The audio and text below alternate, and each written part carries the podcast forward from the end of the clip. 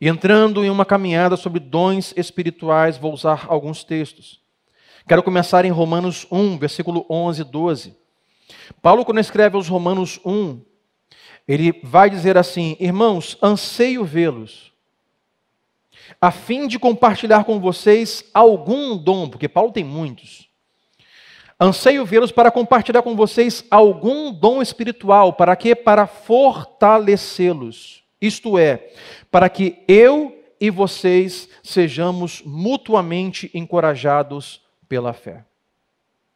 Dons espirituais são presentes dados a nós pelo maior presente que recebemos, o Espírito de Deus, com o fim de nós encorajarmos e mutuamente abençoarmos uns aos outros.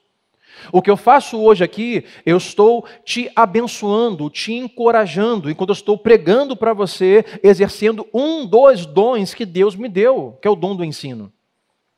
E quando eu faço isso, você pode retribuir esse serviço me servindo de uma outra forma. Hoje, com diáconos, obreiros, professores lá embaixo e líderes, e todos estão servindo a mim também. E Paulo diz: Não vejo a hora de estar com vocês para usar um dos meus dons para encorajar vocês, para abençoar vocês, e isso deve ser mútuo. Deus dá a nós dons espirituais para nós encorajarmos, abençoarmos uns aos outros e não escondermos e enterrarmos. O que seria de um centroavante se não houvesse um lateral que cruzasse a bola? O que seria de um centroavante se não houvesse um meio de campo que compartilhasse uma jogada? Nós abençoamos mutuamente uns aos outros. Os dons espirituais no Novo Testamento estão relatados em quatro cartas três cartas paulinas e uma carta pedrina. Eu vou só apenas citar. 1 Coríntios 12, Romanos 12, Efésios 4, 1 Pedro 4. Se quiser, anote. Vou repetir. Romanos 12, 1 Coríntios 12, Efésios 4 e 1 Pedro 4. Ali estão os dons espirituais do Novo Testamento.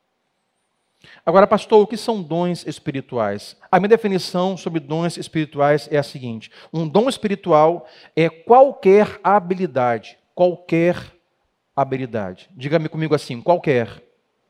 É qualquer habilidade que o Espírito Santo use para ministrar a alguém ou a outra pessoa. Qualquer habilidade. Por que eu digo isso? Porque vamos olhar as três cartas paulinas, uma pedrina, e vamos colocar, e nós vamos ver que muitos dons estão relatados de forma igual, alguns dons diferentes, então colocaremos na mesa as cartas e diremos: esses são os dons. E eu discordo. Dom espiritual é qualquer habilidade que o Espírito Santo use para ministrar através de você. Então, quatro coisas importantes sobre dons espirituais. A primeira delas, Todo crente tem pelo menos um dom. Pastor, eu não tenho um dom.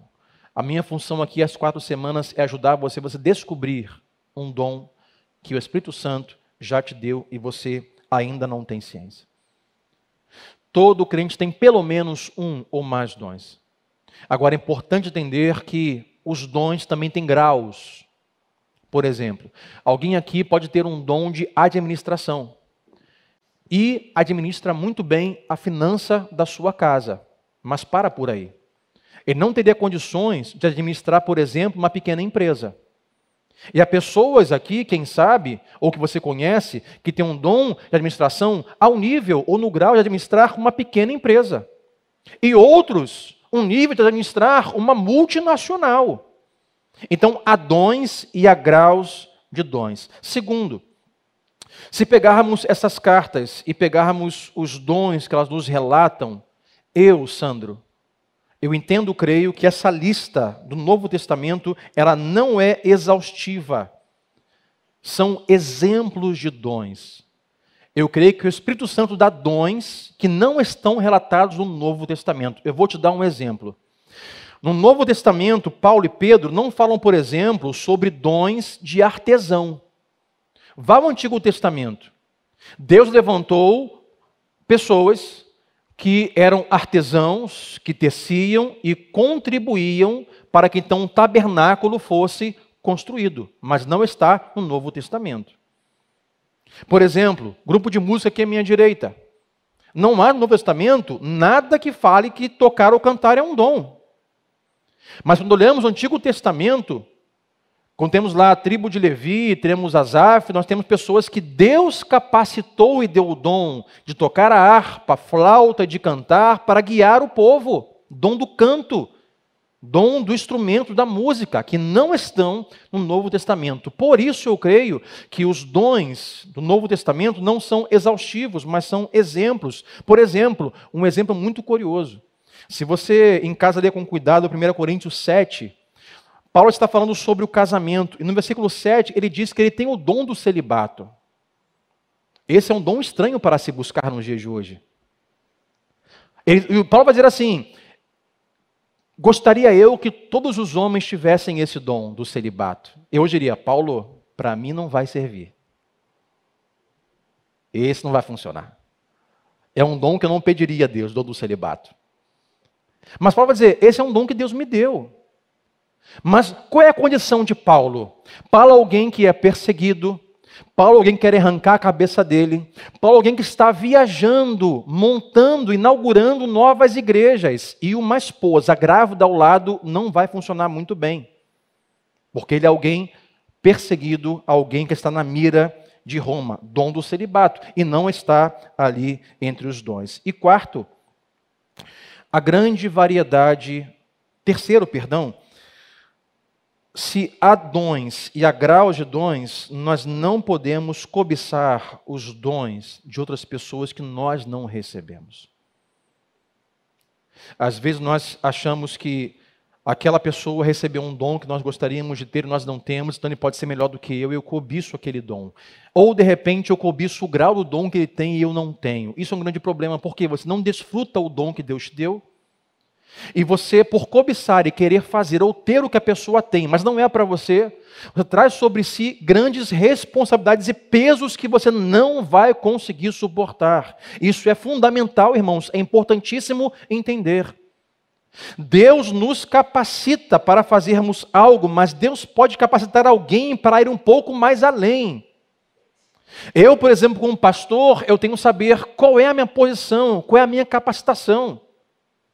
Um pastor de que tipo de igreja que eu sou? Para quantas pessoas eu posso ser pastor? Tem pastores ou igrejas que têm lá 50 cadeiras com 30 membros que estão cobiçando ser pastores de 4 mil pessoas. Se Deus não os capacitar pelo Espírito para isso, eles vão arrumar um peso que não vão suportar. Então não cobice o dom de outras pessoas. E quarto e último, variedade de dons. Há dons ordinários, dons para o serviço, para a fala, e há dons extraordinários. O que faremos nas próximas semanas, separaremos um domingo para cada variedade de dons. Por exemplo, há o dom de serviço, primeira categoria, falaremos exaustivamente no próximo domingo. Dom de serviço, pessoas práticas. Pastor, meu negócio é fazer, é resolver. É aquela pessoa que tem um dom, todos estão discutindo. Discutem isso, falam mal daquilo, acusa aquilo, o que vamos fazer? Gente, vamos parar a discussão, vamos lá. O que, que tem que fazer? Aonde que eu pego? Com quem que eu falo? Dons de serviço. É uma categoria. O outro dom é o dom da fala. Pessoas que Deus deu o dom do ensino, do aconselhamento, do discurso, da oratória. É uma categoria. Ainda ordinários. Há uma terceira categoria que falaremos no último domingo, das coisas extraordinárias: dons de cura, milagres, profecia.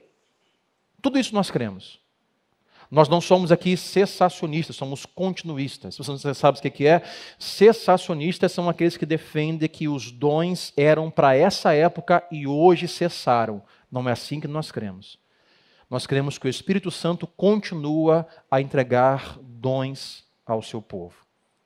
Isso é o último domingo. Dons de serviço, dons de fala, dom de sinais. Tudo isso nos aponta o nosso desígnio divino. Isso quer dizer, para que você está aqui hoje? Por que você ainda está vivo? Qual é o propósito qual Deus nos salvou e colocou em nós o seu Espírito? Isso é desígnio divino.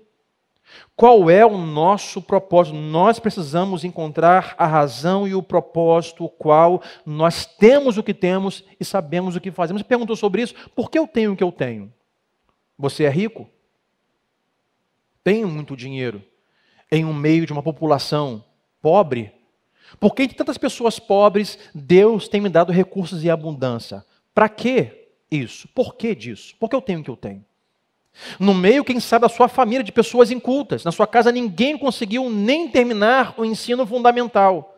Mas Deus agraciou você com o ensino médio, você fez ensino superior, tem um doutorado. Se pergunte: por que eu tenho o que eu tenho? Por que eu sei o que eu sei?